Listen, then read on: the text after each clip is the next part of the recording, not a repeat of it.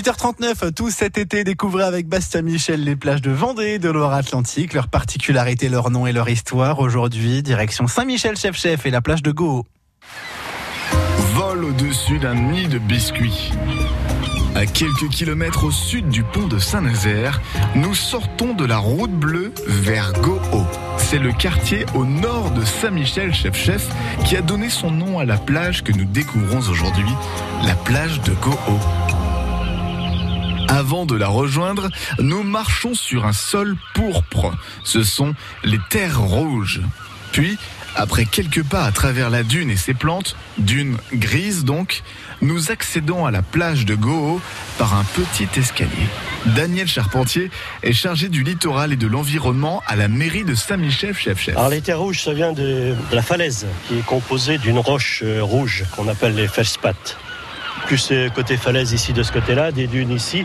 Le vent qui a poussé ce sable euh, et qui a formé les dunes tout en arrière de cette plage. On voit la végétation qui pousse sur la plage, euh, en haut de plage, d'une année sur l'autre. On n'a pas la même hauteur de sable. Le profil de la plage se modifie euh, en, permanence, suivant aussi les tempêtes ou les vents.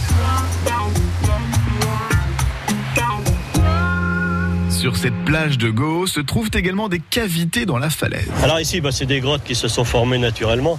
Sur le côté gauche de la plage de Go, on aperçoit donc le rocher de la porte. On voit que ça forme une porte. Et au-dessus, il y a une villa qui appartient donc à la famille euh, Grelier, qui est à l'origine de la biscuiterie euh, Saint-Michel, qui habite toujours sur Saint-Michel et cette villa leur appartient. Elle est sur la pointe de Gibraltar, à l'extrémité sud de la plage de Goho.